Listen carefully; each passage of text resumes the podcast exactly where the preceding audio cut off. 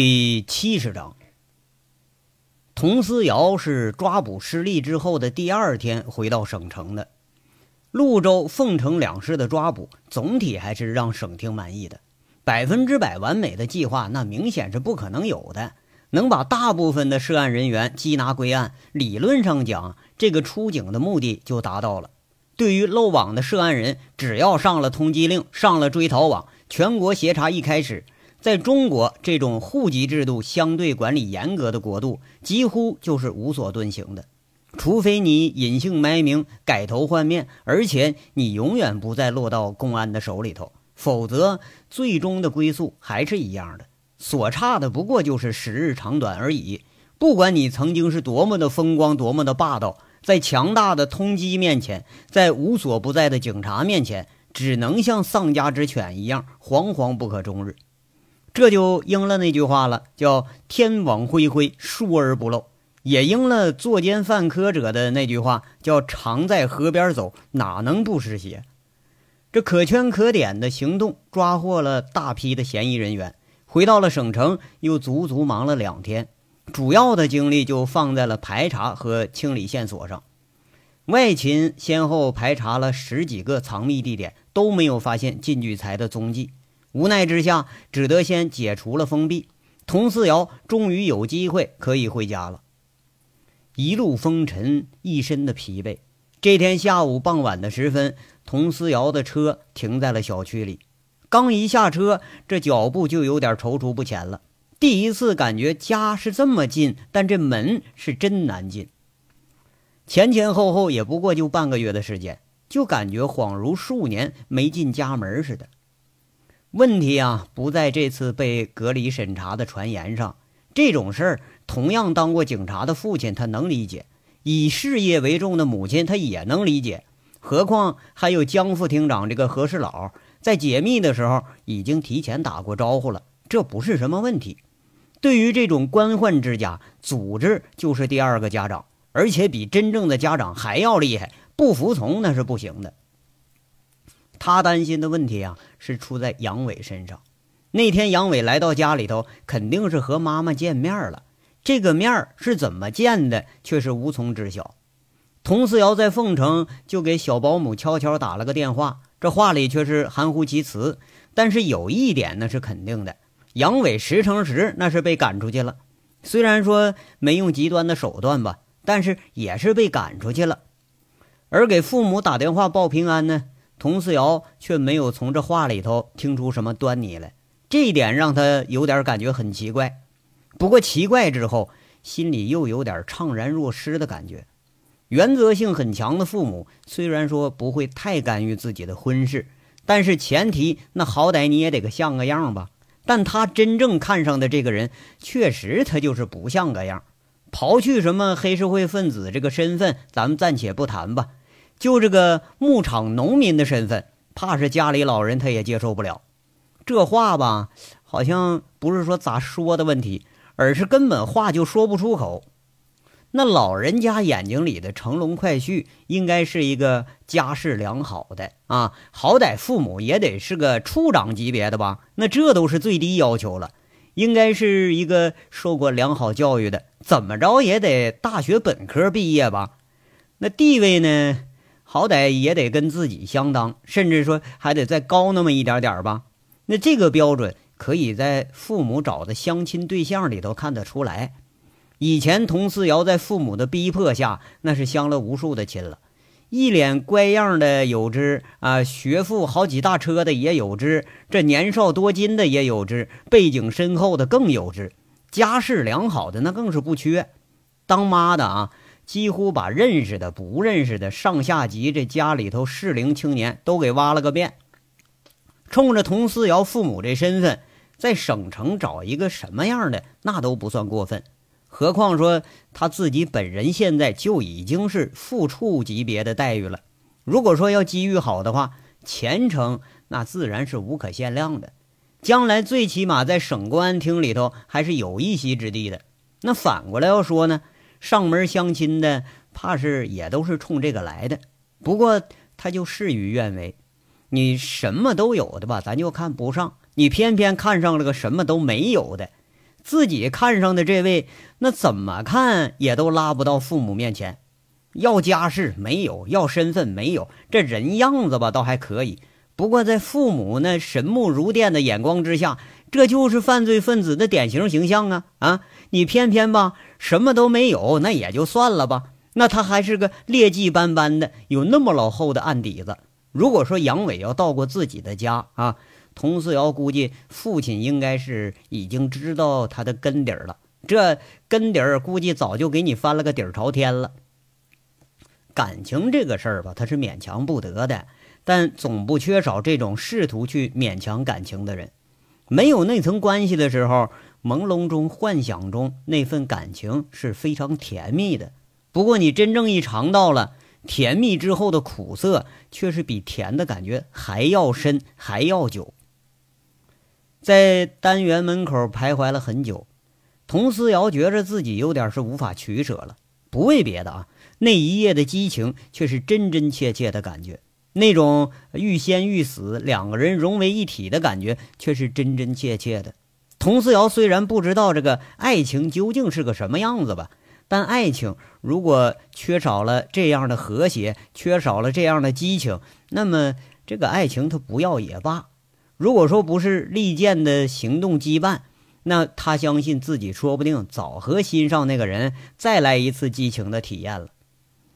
这个死东西呀！我出这么大事儿，他居然躲起来都不见面了。佟思瑶最后决定上楼的时候，他心里有点生气。从凤城开始和杨伟联系啊，那就没联系着，一连三天是杳无音信，不在农场，他也不在凤城，还更不在省城，就连那个猪头王虎子都在。哎，佟思瑶实在就想不通啊，这个货他又消失到哪儿去了？只要说。这杨伟他不是在牧场里头好好待着呢，佟思瑶那心里就有点虚，心虚之下就嘀咕：“你说这个东西，他不会说又干什么坏事去了吧？”按住有点砰砰跳的心，再去按了门铃。这佟思瑶啊，她工作的也是比较早啊，当老姑娘时间也长了，钱攒的倒是也不少。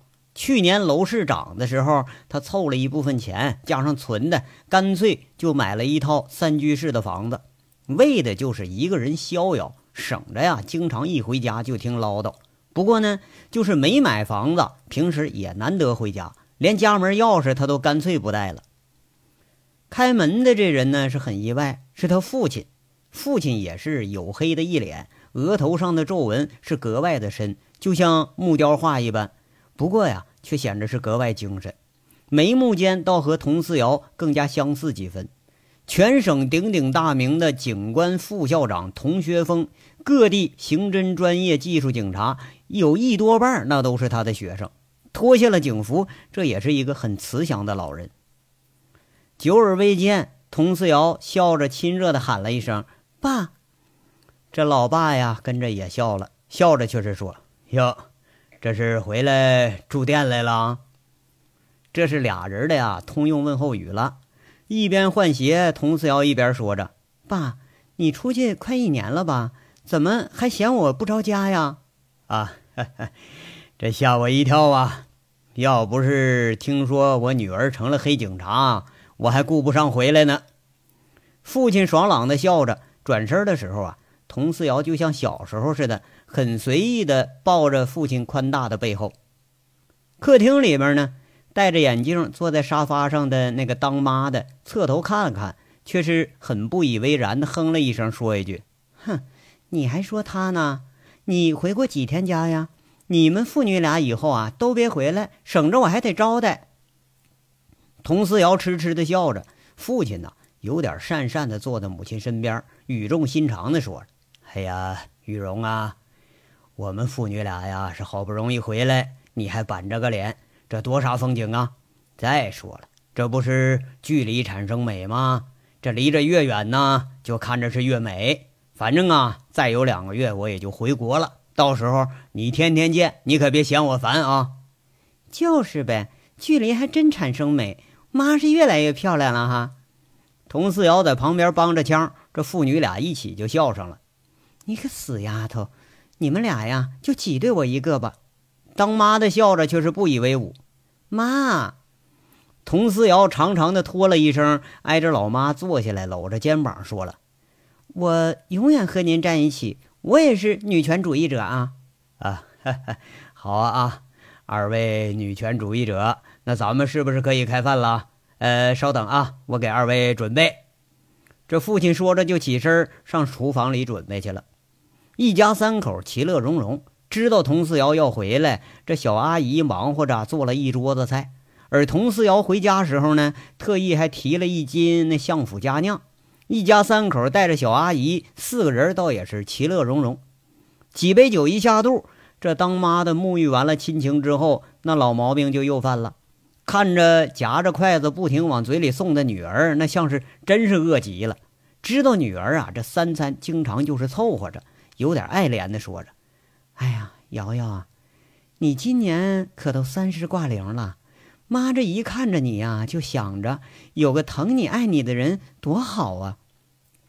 佟四瑶惊得一下子停住筷子了，嘴里很艰难的咽了口菜，苦着脸说了：“妈，你看你又来了。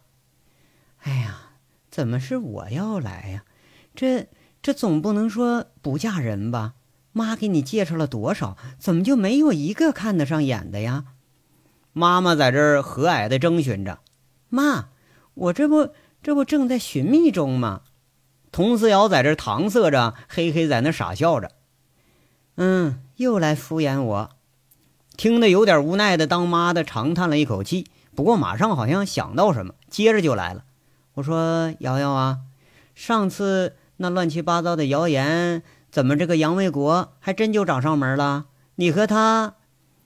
佟思瑶准备正刚要伸筷子呢，一听这话又是一惊，故作不解的说着。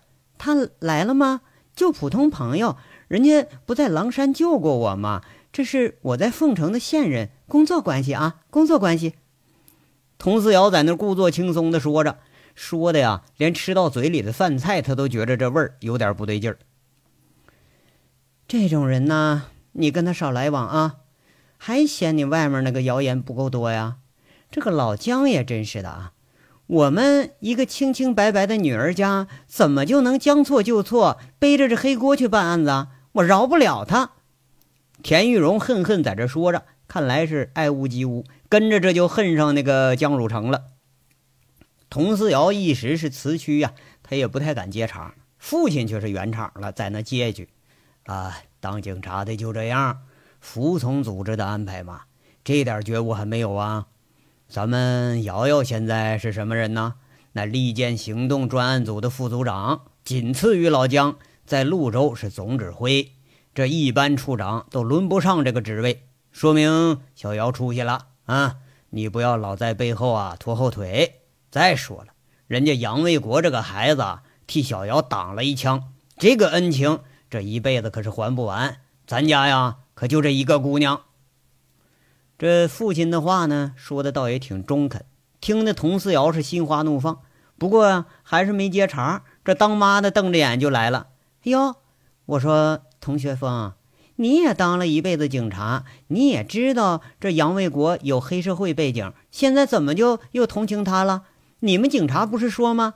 一辈子好人，那有可能干个一两件坏事，这还算是个好人。”可这杨卫国明显就是一辈子坏人呐！他偶尔干一两件好事，这种人有什么值得同情的？爸妈，你们别吵了，我这不好好的吗？童思瑶敲了敲筷子，有点生气了，在那说着：“你们再吵，我不回来了啊！”哎，好，好，好，我坦白，我认错，是我不对啊！这种人不同情行了吧？不过啊，人家救了我家瑶瑶，那……我就有那么一点点的好感，这总没错吧？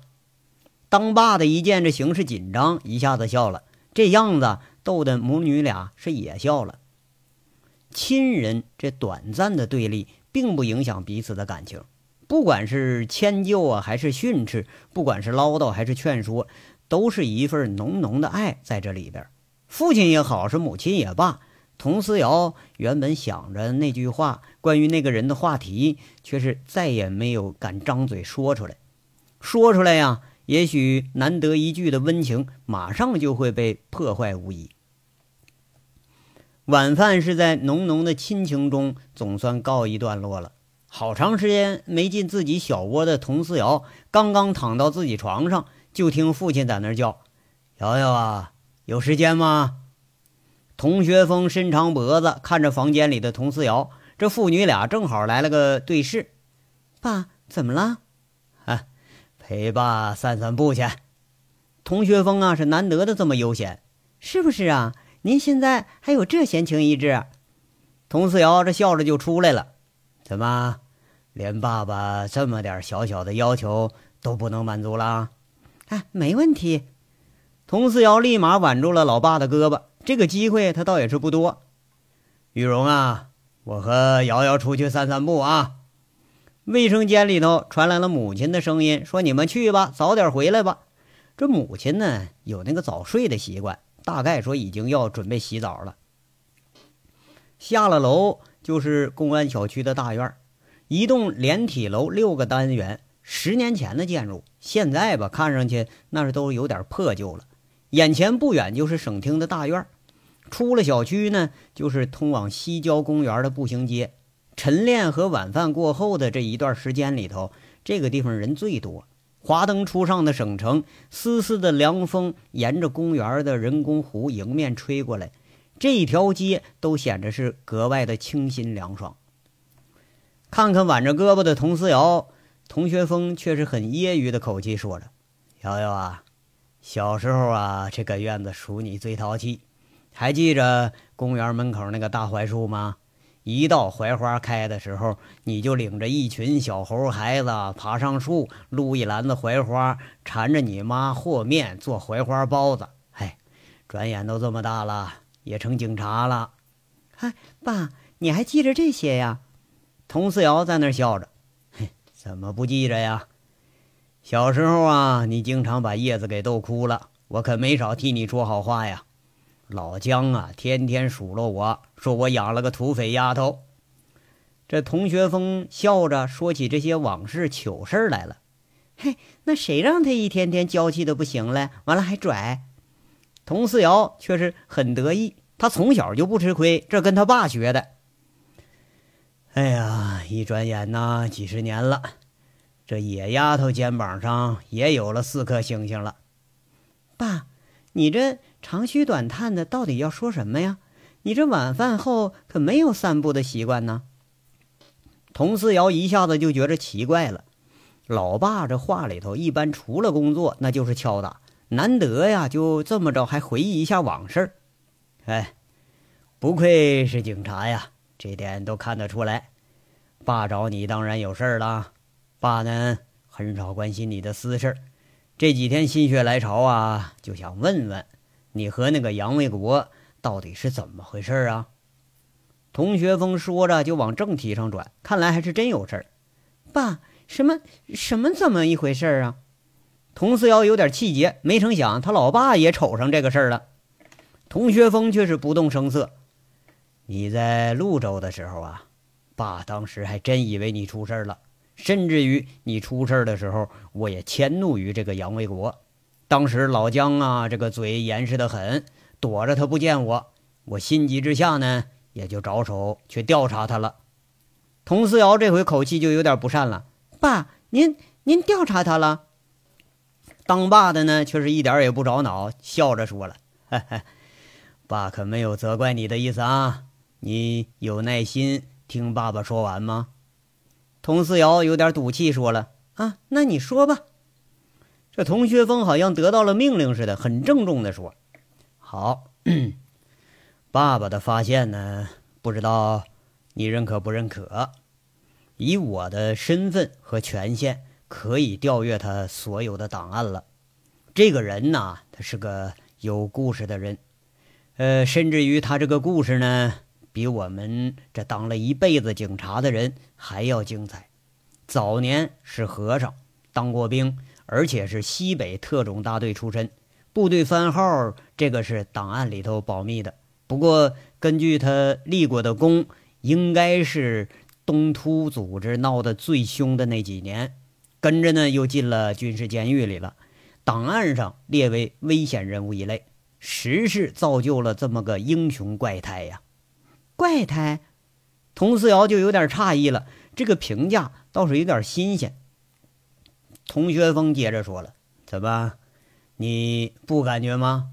我和吴铁军通过话了，一个遁入佛门的小和尚，被部队锻造成了杀人的利器，他的枪可以伤人，也可以自伤啊！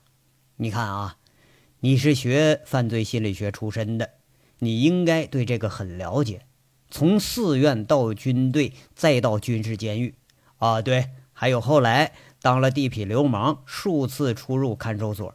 你不觉着他的人格很矛盾吗？这样矛盾的人格，你觉着他的心理会正常吗？这样说吧，啊，你杀过人了，应该知道击毙罪犯就是再犯了大罪、再罪大恶极的罪犯，对你的心理成因都会有影响，这个对吧？佟思瑶点了点头，对，心理学讲，在杀人的时候，被杀人的那种惨象映入到你的那个潜意识里头，杀人者不管是正义和非正义的，潜意识里都会把这种印象和自己联系起来。也就是说，你也觉着自己莫名其妙的要被人杀害。警察这个职业，得心理疾病和有自杀倾向的人是比较正常的。啊，比正常人要高出百分之四十，甚至于连目睹过凶杀的人也存在类似的问题。这些专业术语啊，对于童学峰却是没什么触动。就听他猛地扔下了一句冷话：“你在追击中亲手击毙过七个人，我相信这对你的影响肯定是不浅，甚至于有时候你对生命的意义都有过怀疑。”但是你知道他的枪下死过多少人吗？多少啊？三十一个。童思瑶当时惊得一捂嘴，在凤城曾经看到了杨伟的简历，但详细情况并不了解。现在一听之下，却是忍不住要惊讶了。童学峰很满意这个话的反应，他沉声说着：“我和吴铁军长谈过一次，吴铁军。”把杨维国出事儿的事儿啊归咎到了他的自己身上。佛家说这杀生不可，其实他是有道理的。我同龄中有参加过越战的，从战场上下来，身上那股戾气会让人望而生畏。吴铁军给我讲过一个故事：杨维国这个人，在第一次杀人之后，再也不愿意拿起枪，一拿着枪，眼睛就红，手发抖，嘴里就念经。当时啊，连吴铁军也觉着他这一辈子是走不出心理阴影了，就把他给送到了战地救护队。后来在北疆某市发生了一件恐怖事件，恐怖分子炸了一辆公共汽车，死伤四十余人，正好是杨卫国所在的战地救护队负责救援。吴铁军说，那天救护的人、围观的群众都在哭。遇难者里头有好几个是赶着去上课的学生，一条街上那传来的都是哭声。那天，杨维国抱着一具被大火烧焦的尸体，跪在一排尸袋前面哭了整整一天，连他最后也是被抬着回去的。后来，这个人就成了北疆出名的杀人和尚了，直到最后，连吴铁军也觉着有点失控了。这个人，他一见血眼睛就红，一杀人就失控。在一次缉毒围剿中，杨卫国抗命，连俘虏都不带了，活生生的勒死了两名毒贩，杀神呢！这是。吴铁军历数了一下，他们特战大队参战两年，一共击毙过恐怖分子、跨境贩毒以及恶性罪犯一百一十九人，他一个人就杀了三十一个。我好歹我也是警察出身，但是他这事儿听起来，这都让我有点毛骨悚然的感觉。童学峰的口气里头有惊诧，有敬重，有惋惜，当然更多的是意外。爸，您要告诉我什么呀？童思瑶也觉着有点心惊，眼睛里是酸酸的。那个人所经受的这些，从未见过他跟自己提及过。也许啊。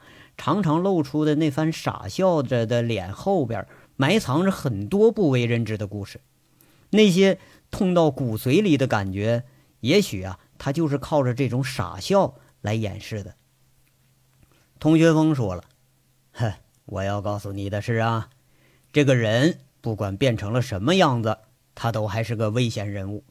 不要觉着爸爸说的不对啊，你自己数数他的经历。如果说没有犯错的话，这个人估计就是个终身制的军人，在军队这个氛围里头，也许会有所作用。可惜呀，他犯错了。”犯的还不小，据说是酒后发狂，撞毁了演习的通讯指挥车。虽然没有人员伤亡，但是烧毁的那辆指挥车价值要上百万。从那以后，监狱的生活就一直不断。你可以数数他有多少的案底，但是奇怪的地方是啊，每次的罪名都非常小，甚至可以忽略不计。说句不好听的话，如果放着一个有俩钱的主。这个罪他根本都不算罪，那反过头来，你想想啊，对于他这种身份的呢，那在派出所、看守所、分局，那都大模大样的留下记录。你觉得这里边没有什么问题？一个杀人不眨眼的人，会甘于被手无寸铁的派出所小片警给呼来喝去的？那这个人，他如果不是一个犯罪天才，那就是一个生活白痴。不管他是哪一种，这个脑袋多多少少应该是有点问题。你觉着他应该是哪一种呢？还有啊，我觉着你在高玉胜的案子里头应该是隐瞒了什么东西。这个案子的关键点，我觉着不在高玉胜，而是在杨卫国。爸，我童思瑶一下子就有点语结了。在一个干了一辈子刑侦，现在教的还是刑侦的父亲眼睛里头。这些小动作那是瞒不住的，比如说那份至关重要的证据的来路，他就不很详细；比如其中几个嫌疑人莫名其妙的落网，前因后果也是语焉不详。对于上级部门吧，人家更注重的是成绩，细节经过可以忽略。吴铁军应该可以看得到啊，但他肯定也不会指出来。逃得过谁的眼睛，肯定也是逃不过父亲的眼睛。童学峰心下雪亮，却是拍拍童思瑶的肩膀，安慰似的说着：“嗨，不用告诉我，就当我不知道。我相信我的女儿的原则性还是有的。咱们啊，现在从警察的角度来讨论一下杨卫国。你知道我看了他的案卷之后是什么感觉吗？我感觉他一直在背后操纵着什么更大的事儿。但奇怪的是。”又没有什么大的案子发生，我一直说服不了自己，相信他已经成了一个安分守己的人。事实上，这种人应该就不会是个安分守己的人。爸，他现在确实安分守己，就在沁山开牧场当农民呢，这点我可以保证。如果不是因为一件案子我亲自去请的话，也许他现在还在大山里头放羊呢。这个情况我知道了，我欣赏这个人，最起码呀，从监狱出来没有变成仇视社会、仇视政府的人。但你要想他变成一个正常人，恐怕也是不可能了。同学峰一边说一边摇了摇头：“为什么不可能啊？一个是啊，经历了这么多的苦难，你觉着他还能够正常起来吗？”第一次杀人对他的刺激就够大了，而他的恢复是用更大的自伤来刺激自身的潜力，就像是以毒攻毒一样，最终伤到的是自己。不要说是这么一个煞星，就是你现在脱了警服，你觉着你适应普通人朝九晚五的生活吗？不失眠，不做噩梦，不发神经，你需要多少时间？反正啊。当年我从一线回到教职岗位上，直到几年之后，还会偶尔做梦，梦见自己负伤了。那追悼会的场景啊，我是记得最清楚了。童学峰的口气很无奈，苦笑着，这也真的就是警察的无奈了。嗯，这个我同意。童思瑶很艰难的笑了笑，父女俩的经历是何其的相似。好吧。咱们呢，回到正题上，你和他的关系发展到什么程度了？别告诉我你们俩还是工作关系啊！童学峰这一副不冷不热的口气，佟思瑶一下子就被这句话给惊住了。这个突兀的问题一下子让他有点张口结舌，无法回答了。如果说是别人，自己可以说置之不理，可以报之以冷眼，甚至连妈妈问他也可以搪塞过去。但在手把手把自己教成一个警察的父亲面前，那撒谎是行不通的。刚刚这一席话，佟思瑶发现啊，父亲现在也许比自己还要了解这个人。这章到这儿就说完了，下章稍后接着说。感谢大家的收听。